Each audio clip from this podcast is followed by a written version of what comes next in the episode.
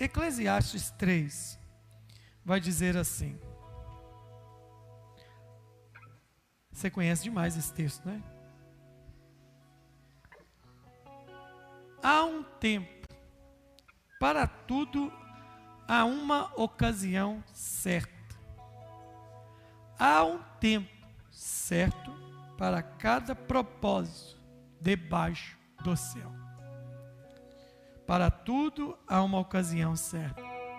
Há um tempo certo para cada propósito debaixo do céu. Espírito Santo nos ajude aqui nessa noite. Ministra no nosso coração, na nossa alma. Em nome de Jesus. Em nome de Jesus. Aleluia. Tem uma pessoa na Bíblia que teve que aprender isso aqui. E a vida, a gente só pode tirar certas conclusões da vida depois que certas coisas aconteceram. Você nunca consegue tirar conclusões antes. Por exemplo, eu, eu creio muito no profético das mensagens bíblicas, mas eu tomo cuidado com algumas coisas. Por exemplo, tem palavra que foi escrita mais de dois mil anos atrás. Eu pego aquilo para mim hoje. Aquilo é uma verdade. Palavras de Jesus, ensinamentos de Jesus. Mas tem coisa que eu tenho que tomar cuidado senão vira só jargão de crente. Por exemplo, os crentes gostam de falar assim: ó, eu e minha casa serviremos ao Senhor. É um mantra. Parece que é um mantra profético que obriga a Deus a salvar a nossa família. E tem gente que está aqui que já perdeu gente na sua casa sem converter. Então o que, que aconteceu? Você não tinha fé? Não, porque as coisas não são assim. Porque antes do eu e minha casa serviremos ao Senhor, tem um texto lá atrás e que o Josué falou assim: Olha, a, a fala de Josué, eu e minha casa serviremos ao Senhor, ele podia falar ela porque ele era o chefe da casa. Ele devia falar ela como exemplo a Israel. E ele chamou a responsabilidade de tudo para ele. Você tem feito a mesma coisa? Você tem feito a mesma coisa de Josué, você pode dizer: Eu e minha casa serviremos ao Senhor. Né? Outra coisa, da mesma coisa da família. Crendo no Senhor Jesus, será salvo tu e tua casa. A gente pegou isso e fez um mantra. O apóstolo falou isso para o soldado. E a gente acha que deu certo para o soldado, vai dar certo para todo mundo. Quem aqui crê que a sua família vai ser salva? Levanta a mão. Eu creio. Quem ora para a sua família ser salva? Quem aqui tem todo mundo da sua família salvo? Está vendo? Nós temos que continuar intercedendo, não é falta de fé. Então, quando eu falo disso, é o seguinte: é quando eu vejo os crentes dizendo assim, porque eu entro na cova do leão, entra nada, você só entra porque sabe o final da história. Pode me colocar na fornalha de fogo ardente, que contigo eu estou. Você só fala isso porque três camaradas passaram por ela. Então a vida, as conclusões são tiradas depois do acontecimento. Por exemplo, hoje eu mandei uma mensagem para a Jaque, estou aqui terminando aqui de escrever uns negócios. E eu falei assim, ô Débora Ruth, eu falei assim, rapaz, por que, que o senhor não me falou isso aqui 20 anos atrás? Eu tinha evitado tanta fadiga na minha vida. Mas o Senhor falou assim: é porque só agora você está maduro para ouvir isso e para falar isso. Então, antes de eu começar aqui a falar sobre o nosso personagem do dia, eu quero dizer hoje, quando você sair naquela porta ali,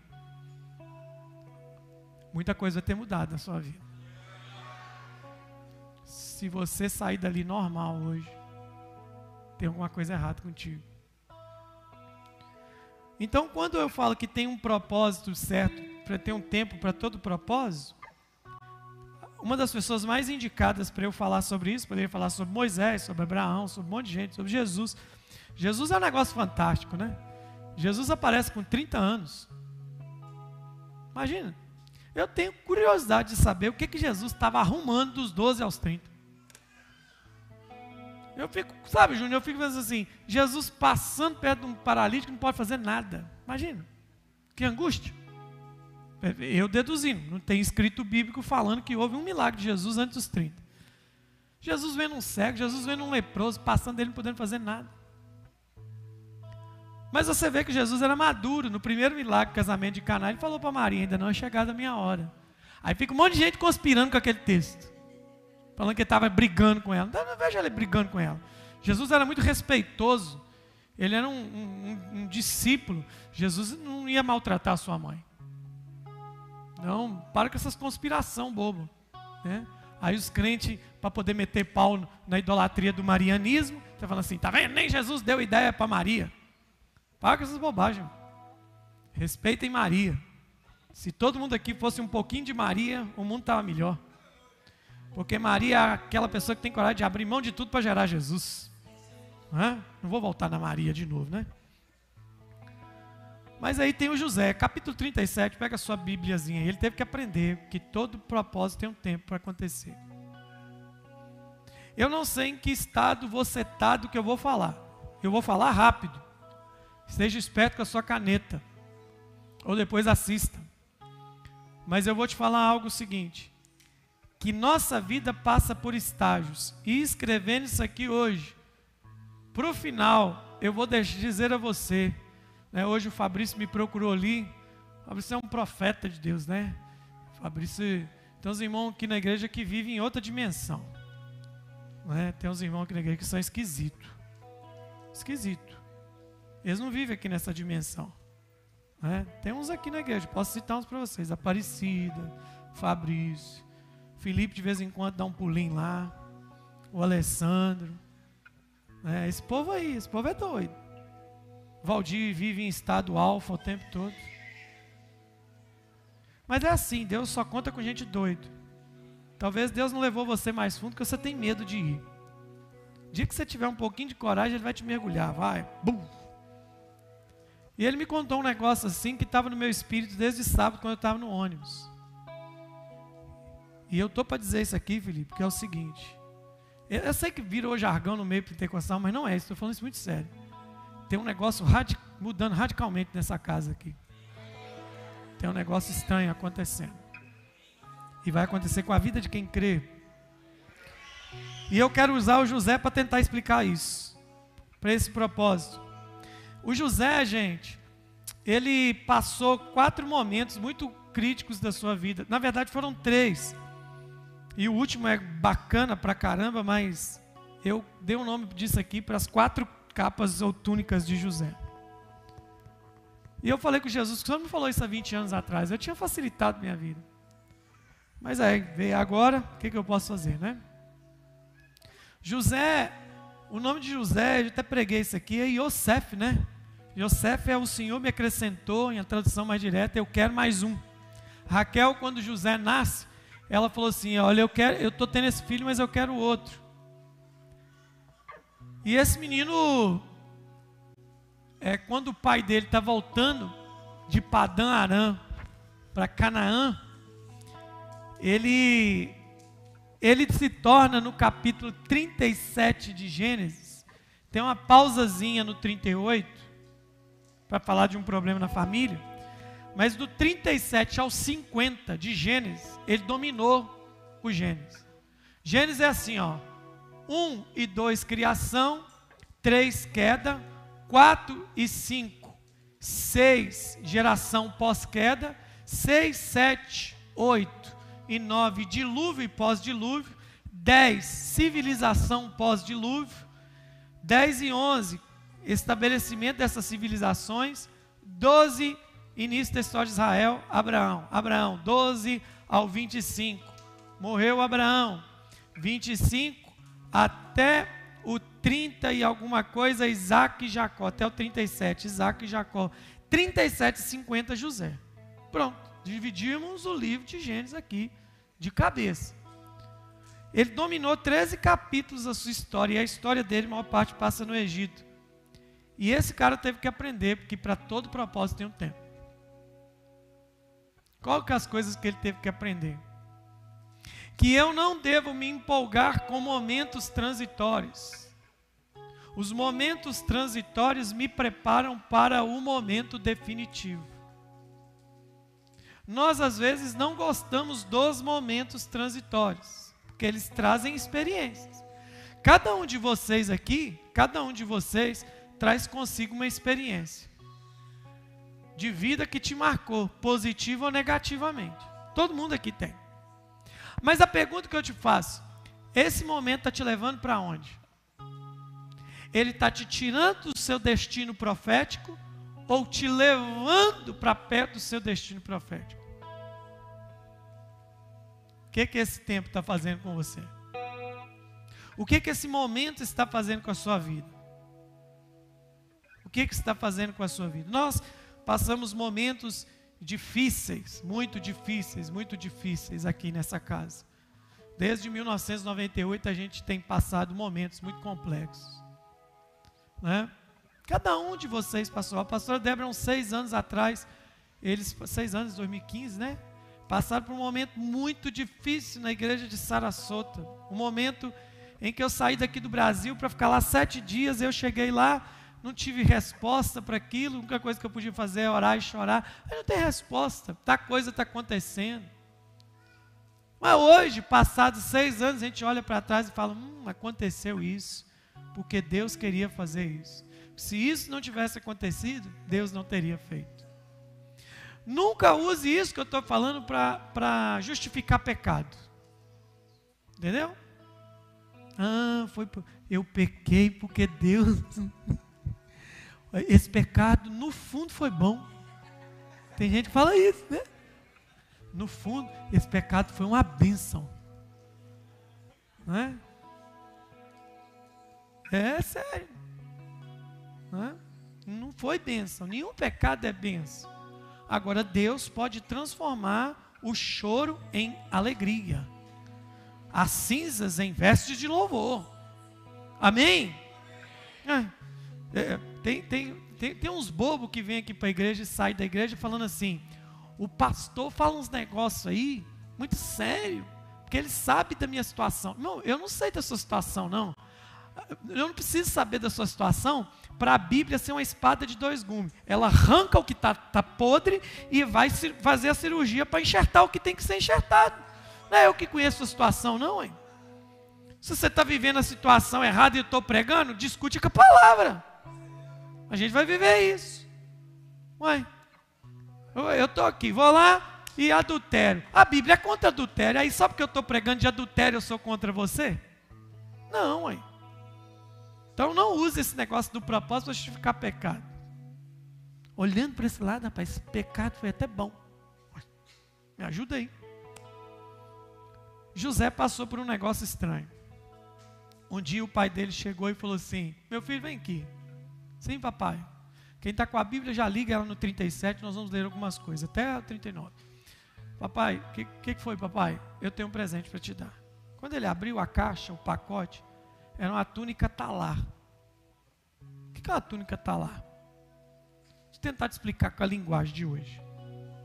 O Brasil tem quatro alfaiatarias famosíssimas. Eterno. Quatro famosíssimas. Ricardo Almeida, Hermenegildo Zenga, a do presidente, Via Vêneto.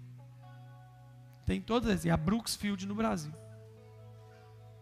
Quando você vê alguém de Brooksfield, de Via Veneto, de Hermenegildo Zenga, de Ricardo Almeida, você fala, essa pessoa está vestida com o supra-sumo do terno. Então era como se o pai do, do José falasse meu filho, eu vou te dar um terno, Ricardo Almeida, que custa 12 mil reais, o mais barato. Modelo de entrada é 12 mil reais, do Ricardo Almeida. Foi isso que o pai dele falou isso para ele. Abre o pacote, o que, que tem? Uma túnica talar. Para fazer túnica talar de cores naquela época era um trabalhão. Só gente rica conseguia. Por quê? Porque ela não tem costura. A, tu, a túnica de José é a mesma que os soldados disputaram com Jesus. Por quê? Porque os, os soldados vai morrer, vamos bater a mão nessa túnica deles, vale dinheiro. Disputaram as vestes de Jesus, que era trincar. Até uns jumentos de Nazaré falando que Jesus era pobre. Quem é pobre não veste túnica, está lá, não mora em Cafarnaum. O pai dá isso. O José, 17 anos, novo, cru, o que que faz? Veste a túnica e sai desfilando. Quando os irmãos dele vê aquilo, túnica talar de cores só era dada a três tipos de pessoas naquela época. Ou um profeta usaria, ou um governante usaria, ou um líder de uma tribo usaria. Eu não sei por que, que Jacó deu aquilo para José. Talvez seja porque ele viu que o menino ia virar e não falou para ninguém. Tanto que quando ele conta o sonho, o texto vai dizer assim: José guardou aquilo no coração. Mas a verdade é que a primeira túnica que José recebe é do pai dele. Era a túnica talá, que eu chamo de a capa do pai. É a capa do amor. Não é a capa do reconhecimento, porque ele não era nada. Era a capa, talvez, da projeção. Essa capa é maravilhosa. Porque é lindo quando você recebe a capa. É quando alguém está dizendo para você assim: olha, eu vejo em você algo que nem você mesmo viu. Todo mundo aqui já recebeu uma túnica talá. Todo mundo aqui. Se não foi de mim, foi de um líder, foi de alguém. É aquela túnica que, era da, que é dada para alguém. Esse é um dos problemas graves que eu tenho aqui na igreja. Eu tenho um problema muito grave aqui comigo mesmo, não é com você não, fica tranquilo. Que é me relacionar com as pessoas com aquilo que eu estou vendo nelas e não com o que elas estão sendo. Aí eu sou incompreendido. Porque, por exemplo, tem muita gente aqui na igreja que não é sério e eu trato ele sério. Aí ele quer que a gente trate ele avacalhado. Por exemplo, tem muita gente aqui na igreja que é mentiroso e a gente trata ele com a verdade. Aí dá choque. Então, túnica está lá é quando alguém me veste de algo que eu não sei ainda, que eu não sou. Né?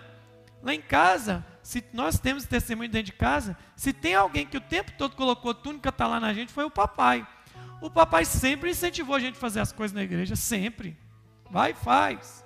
Colocava a gente para se virar. Ele via na gente algo que a gente nunca viu. Talvez, eu até coloquei aqui, ó, talvez Jacó fez isso porque existia uma perspectiva profética do que ele seria. Mas aí entra uma coisa, deixa eu te falar uma coisa. Ele, ele ainda não tinha legitimidade para usar ela. E ela representava o amor do pai por ele. Talvez, como eu disse, seja porque o pai viu alguma coisa que ninguém viu. Eu preciso falar algumas coisas sobre essa capa aqui. O, o pai sempre dá para a gente algo que a gente não merece. Isso é graça. A túnica está lá é a túnica da festa, talvez seja a túnica da apresentação. Então eu fico vendo José, fico imaginando José vestindo, andando na casa. Houve um problema aqui é, ah, não vou ter tempo de falar, mas pais, pais, pais, quem é pai aqui? Deixa eu dar um conselho para vocês. Vocês precisam ter percepção profética do que serão seus filhos. E saber o momento exato de atuar nessa perspectiva profética. Deixa eu fazer uma análise, opinião minha, opinião minha. Entendeu? Eu acho que só teve um erro nisso aqui, era, foi o Jacó ter dado isso publicamente para José. Tem coisa que a gente não faz no público. Tem coisa que a gente precisa fazer no secreto. Meu filho, guarda. Por quê, pai? Porque Deus me mostrou um negócio, vai chegar um dia que você vai precisar usar isso aqui. Por quê? Porque tudo que a gente usa antes da hora não tira de nós a legitimidade. E eu não estou dizendo aqui querendo meter o pau em José e Jacó, não é nada disso, é só uma perspectiva que eu quero te mostrar do outro lado. Por que, que tem gente que se estrepa? Porque ele quer ter uma legitimidade no momento que ele não tem. É a túnica do pai. E ele passa por esse momento, dias e dias, com aquela túnica. E José era um cara ponta, firme. Porque os irmãos aprontavam no campo ele vinha e denunciava. É ponta firme, menino novo, com a posição de confrontar os irmãos mais velhos das tranqueiras que eles estão fazendo. O cara ponta firme. Mas aí chegou o dia de quê? Aí agora eu olhando Deus soberano, dono da história do tempo e das estações. Ele olhou para baixo e falou assim: é, Como é que eu vou fazer agora para levar esse menino para o destino dele? Como é que eu vou fazer? E aí deixa eu te falar uma coisa.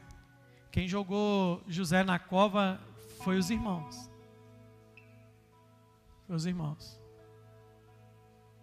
Fico imaginando ele do nada, vendo o mundo dele virar de cabeça para baixo, meter a mão nele, virar de cabeça para baixo, jogar dentro da cisterna, arrancar a túnica dele.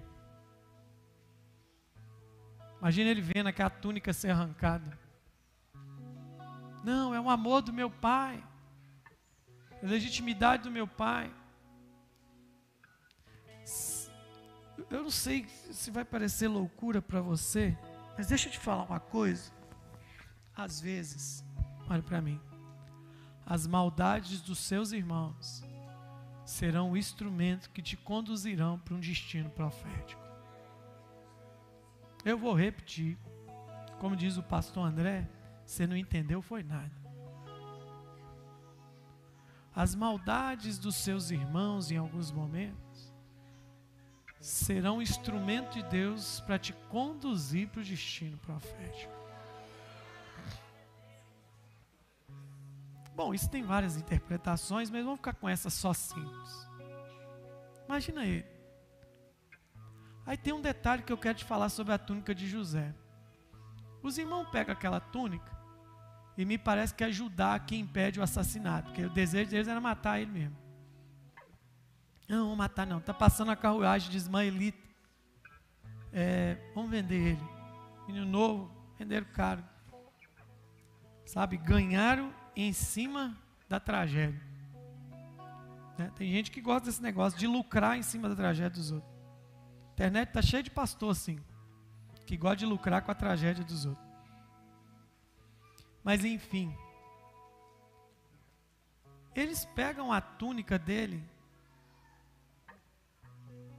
matam um bicho, banha de sangue e leva para Jacó. Quando chega, falou aqui, ó, as feras do campo mataram seu filho, encontramos a túnica dele.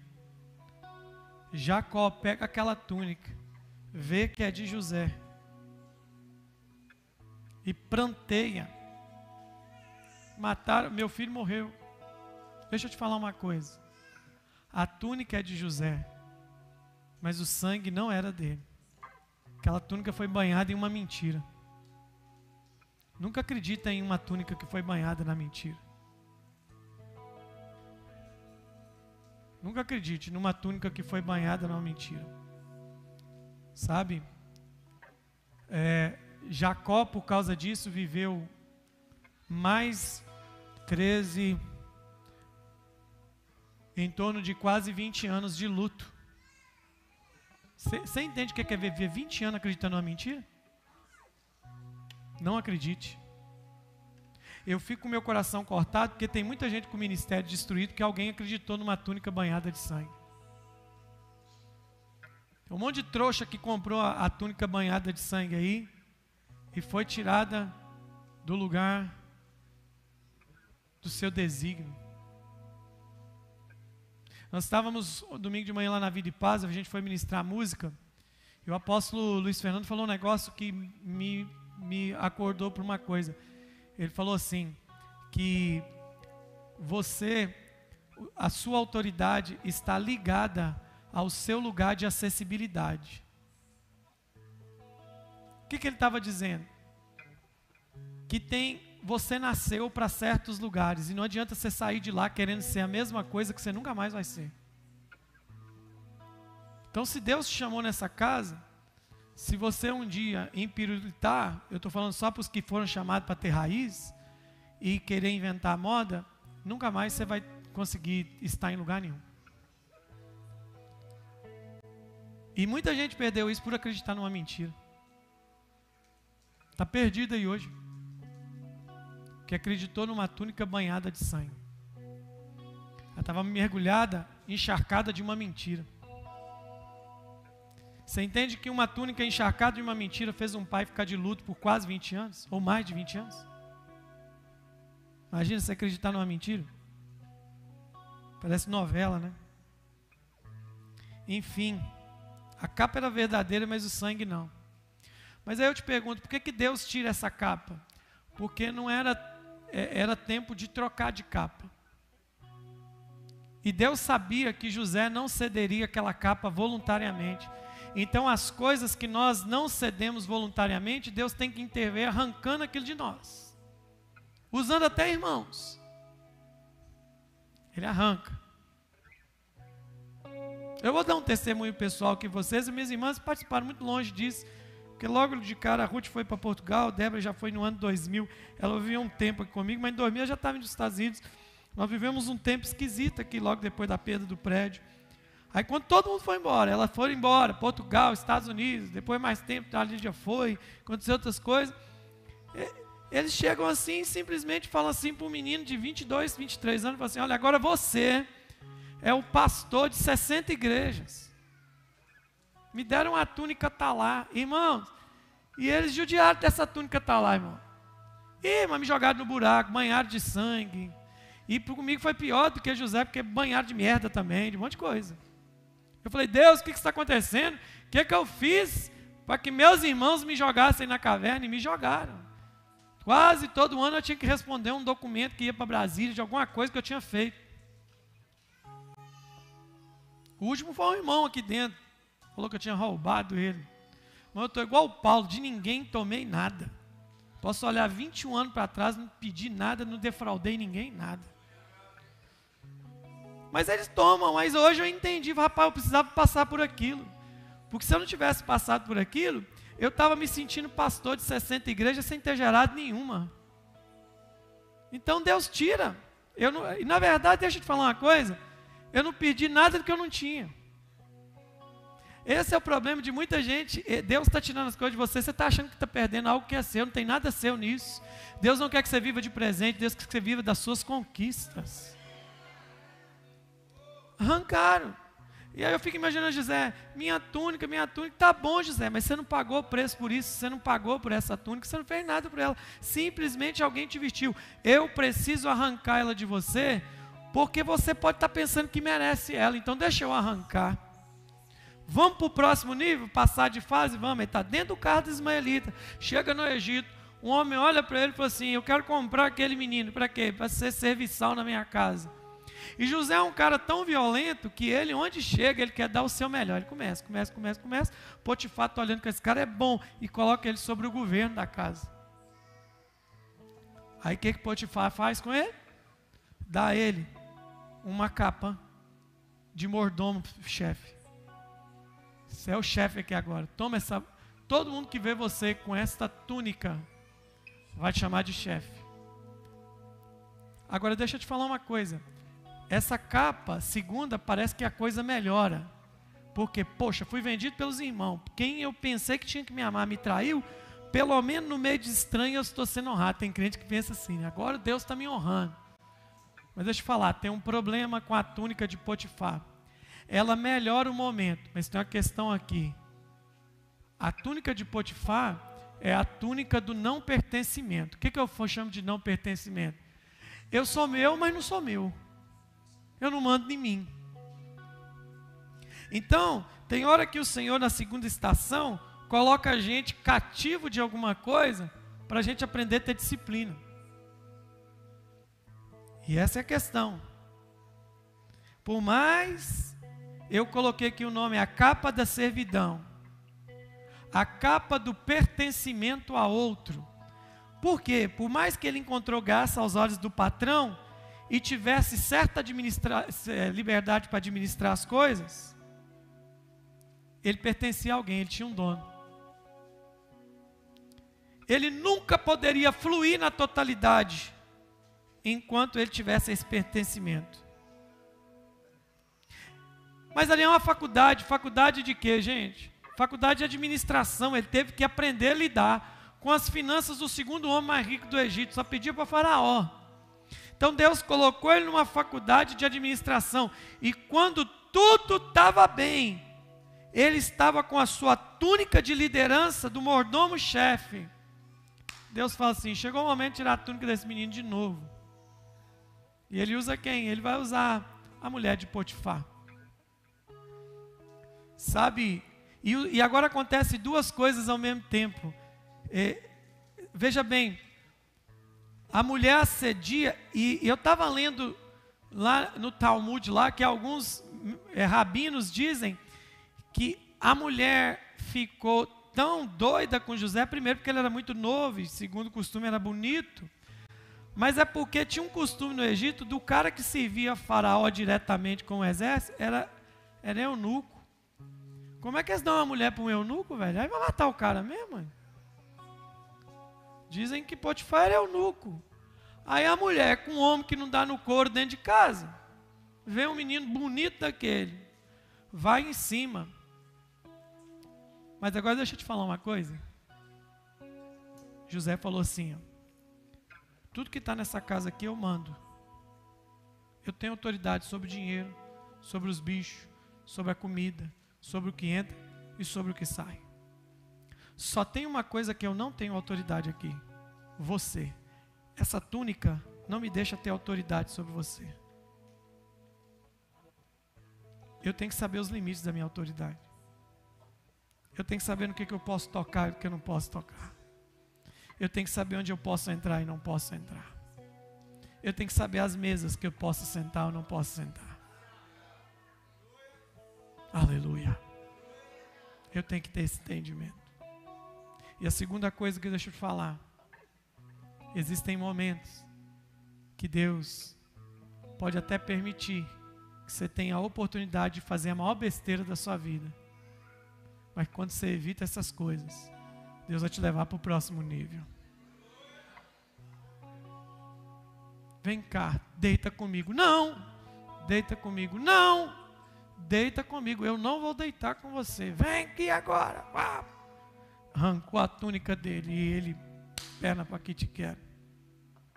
Aí ela falou assim: aqui, olha o homem que você arrumou para morar dentro de casa.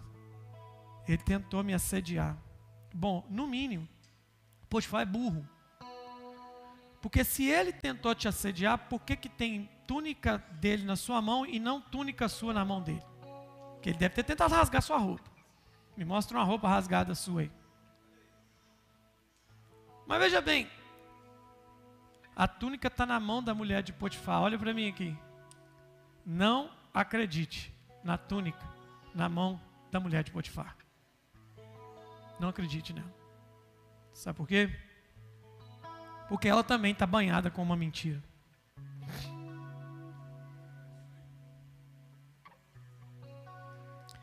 Agora veja bem, até aqui, tudo que a gente falou, para fechar, as, as evidências eram todas contra José, o sangue, a túnica na mão dele, dela. Não acredite. Agora veja bem, até agora parece que está tudo conspirando contra. Deixa eu te falar uma pergunta. Como encontrar forças quando tudo está conspirando contra?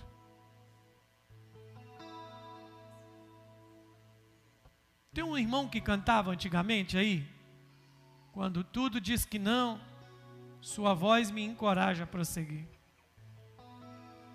Como é que é esse negócio?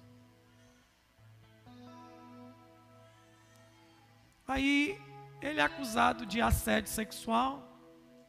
A pena para isso era prisão perpétua na prisão dos prisioneiros do rei. Ele tinha acesso ao negócio, vai para o pior cárcere. Mas agora ele recebe a terceira capa. Ele recebe a capa da prisão. E ele é bom. Por que, que ele é bom?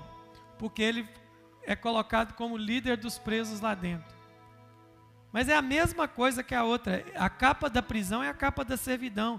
Aqui ele não pertence a si mesmo, ele pertence a alguém. Esse momento da nossa vida que parece que as coisas estão nos condicionando, a gente não. Quem já pertenceu aqui a uma dívida sabe do que eu estou falando. Não é assim? Quando a gente pertence a uma dívida financeira, é uma capa de pertencimento que a gente tem. Você quer fazer a coisa, mas não, por quê? Porque eu devo, eu preciso. Tem coisa que a gente é privado. Tem gente que foi privado de coisas simples. A gente foi privado de um alimento à noite, eu não posso comer porque eu não vou gastar mais do que eu tenho. Tem gente que foi privado de, de uma coisa simples como pintar sua casa. Por que você não pintou sua casa? Porque não tenho dinheiro. Essa capa da servidão é terrível, porque é um negócio controlador. Eu só citei a área do dinheiro aqui para começar. Diga comigo, mas Deus que colocou essa capa. Para quê? Se na casa de Potifar ele aprendeu a faculdade de administração, agora ele vai fazer a faculdade de serviço social na prisão.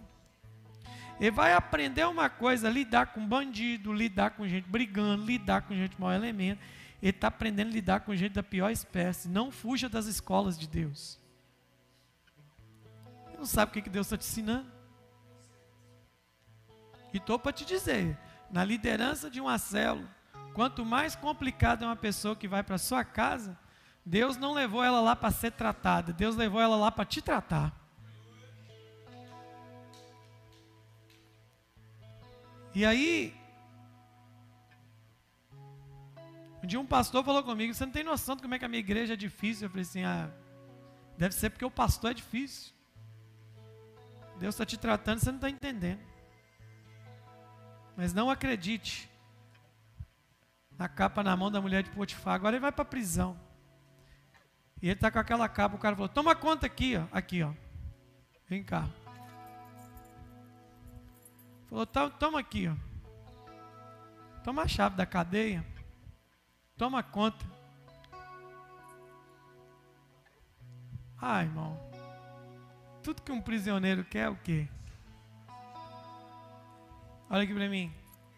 Tem hora que Deus te dá a chave dos lugares que estão te prendendo, só para saber o que você vai fazer. Se você vai usar seu braço para sair de lá ou vai depender dele para sair de lá. Primeiro dia de teste, José não foi embora. Segundo dia, José não foi embora. Terceiro dia, José não foi embora. Cara, você tem a chave.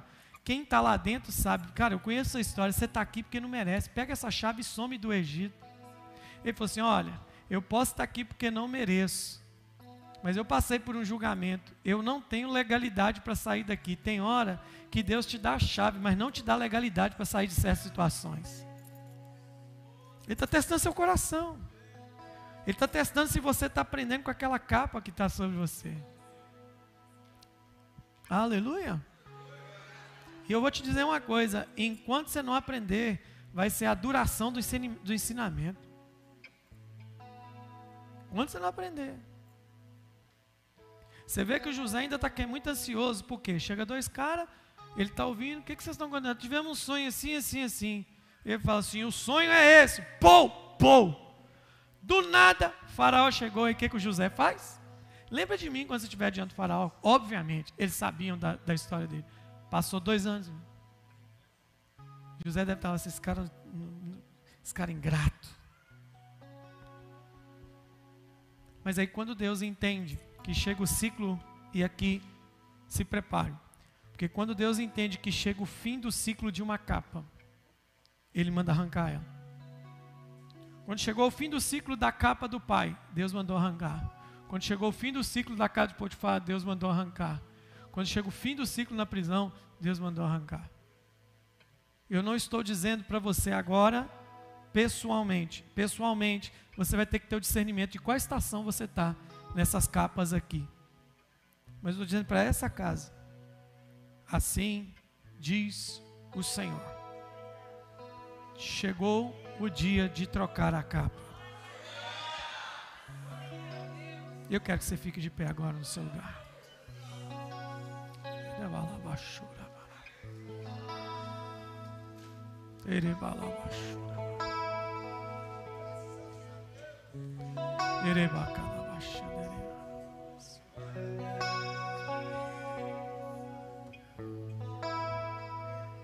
Ei,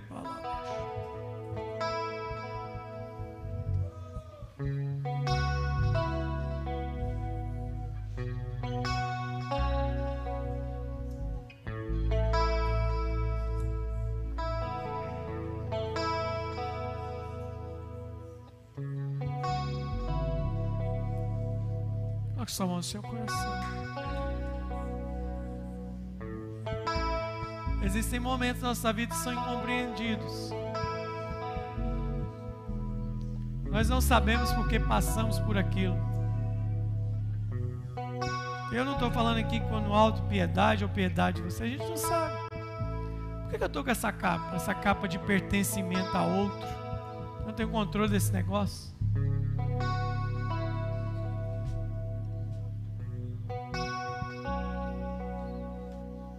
Nesses 21 anos aqui na igreja, eu já passei por algumas, já me tomaram a capa do meu pai.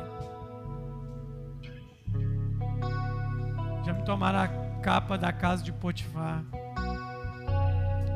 Já me tomaram a capa da prisão também.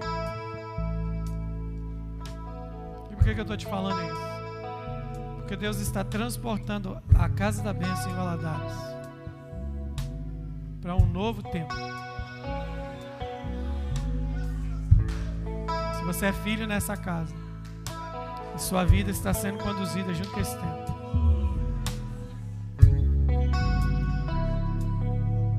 E a Exxon? Que lá na cadeia, alguém falou assim: estão te chamando. O rei está te chamando, viu, Luz? O rei está te chamando. Para quê? Ele precisa ter um encontro com você. Tô indo. Não. Você não pode subir lá com essa capa, não. Essa capa você tem que deixar aqui. Essa capa você não pode subir lá para o rei com ela. Arranca ela daí. Arranca ela daí. Faz a barba. Tira essa capa. E aí, quando ele chega diante do rei, os 13 anos de faculdade na casa de Potifar e na prisão deram a ele o discernimento. E o faraó falou assim: Em quem há um espírito excelente para que possa tomar conta do Egito? Toma o meu anel, toma a minha capa, e agora eu quero ver quem tira essa. Porque a capa que o rei coloca ninguém pode tirar. Abaixo de mim no Egito é você, ninguém manda mais do que você aqui. Aí não tem irmão que tira, não tem Potifar que tira, não tem prisioneiro, não tem carcereiro que tira. Porque agora ele sai do nível de subserviência para o nível de autoridade. E é isso que eu vim aqui nessa noite dizer. A Casa da Bênção em Valadares, no dia 26 de julho, Deus manda te dizer, ó Casa da Bênção, eu estou colocando a capa da legitimidade nessa cidade. A capa de legitimidade nessa cidade. Ninguém vai arrancar. Ninguém vai arrancar. Ninguém vai arrancar. Se alguém aqui que pertence a essa unção